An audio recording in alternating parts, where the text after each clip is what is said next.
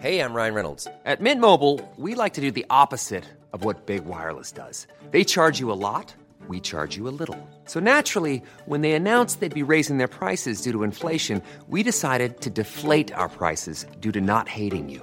That's right. We're cutting the price of Mint Unlimited from $30 a month to just $15 a month. Give it a try at mintmobile.com slash switch. $45 upfront for three months plus taxes and fees. Promo rate for new customers for limited time. Unlimited more than 40 gigabytes per month. Slows. Full terms at mintmobile.com.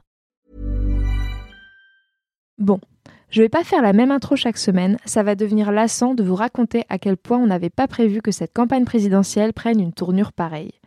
Avons juste que cette guerre en Ukraine et ces images d'horreur et de chaos qui nous parviennent en continu chaque jour, elle nous ferait presque oublier l'échéance électorale du 10 avril dans moins d'un mois, où il faudra voter pour élire un nouveau ou une nouvelle présidente de la République.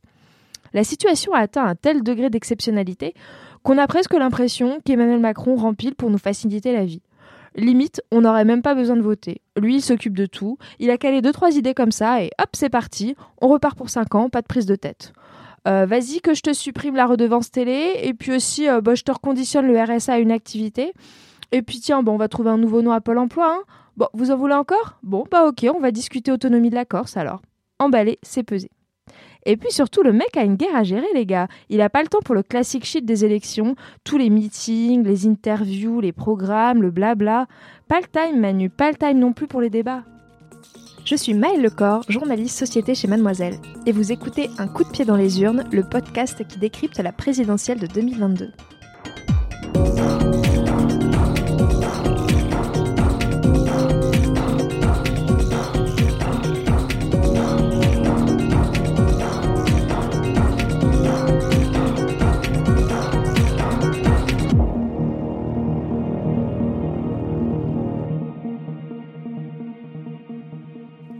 C'est quand même assez spectaculaire, mais cette campagne est aussi hors norme dans sa gestion des débats entre les candidats.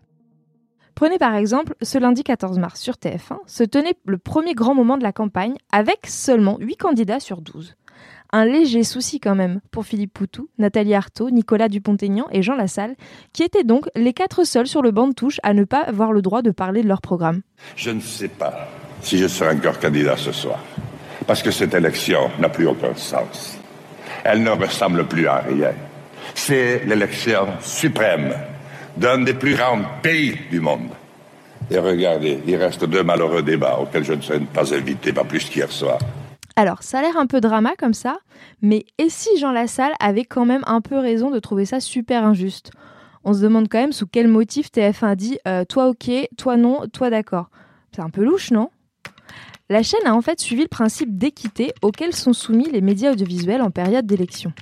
En effet, vous le savez sûrement, mais depuis le 1er janvier et jusqu'au 27 mars, les temps de parole, c'est-à-dire quand le candidat ou ses soutiens s'expriment, et les temps d'antenne, toute production qui parle du candidat, sont surveillés et mesurés par ARCOM, le nouveau petit nom du Conseil supérieur de l'audiovisuel, aka le gendarme du PAF.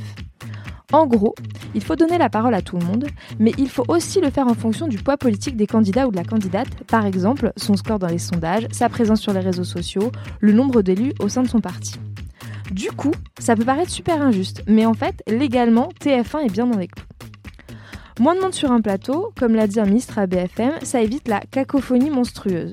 Effectivement, un débat à 12 personnes en plateau, comme en 2017, on a bien quelques savoureux moments, mais bordel, 4 heures, à peine 20 minutes par personne, malgré quelques punchlines, ça reste dense et un peu chaotique. Avons quand même que ce débat sans débat lundi dernier, c'est aussi une bonne excuse pour ne pas avoir à confronter son bilan au programme de ses adversaires. N'est-ce pas Emmanuel Macron?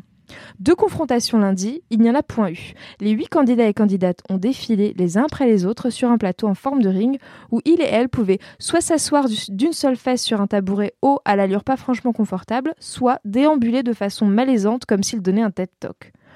On a vu match de boxe plus palpitant. Pas de confrontation et donc pas de chaos. C'est justement ce reproche qui est adressé au président sortant, relayé dans un hashtag qu'on voit fleurir un peu partout sur Twitter depuis cette semaine. Pas de débat, pas de mandat. Ce hashtag, il provient d'une tribune signée par des personnalités de gauche issues du monde de la culture, de la politique ou des sciences humaines, comme Adèle Haenel, Ariane Ascaride ou encore Alice Zeniter, pour protester contre cette confiscation du débat et surtout cette atteinte à la démocratie. Entrer en campagne le plus tard possible, ayant avancé la date du premier tour au plus tôt possible, amateur de débats mais seulement devant des auditoires soigneusement composés, promoteur de conventions citoyennes dont il n'écoute rien, nous savons à quel type de démocratie va la faveur du candidat. La démocratie de confiscation, faite de conseils de défense, de procédures d'exception, de cabinets restreints, de majorités godillots et d'interviews de complaisance.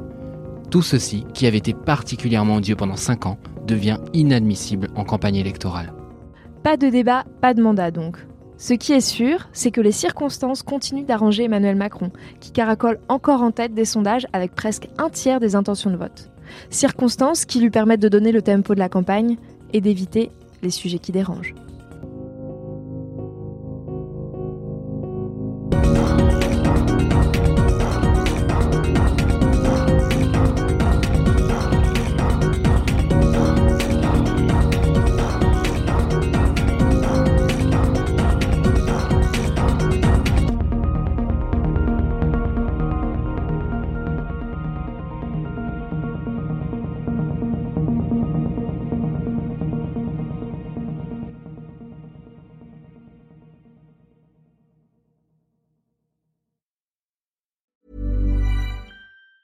Hi, I'm Daniel, founder of Pretty Litter. Did you know cats tend to hide symptoms of sickness and pain? I learned this the hard way after losing my cat, Gingy. So I created Pretty Litter, a health monitoring litter that helps detect early signs of illness by changing colors, saving you money and potentially your cat's life. Pretty Litter is veterinarian developed, and it's the easiest way to keep tabs on your fur baby's health right at home. Go to prettylitter.com and use code ACAST for 20% off your first order and a free cat toy. Terms and conditions apply. See site for details.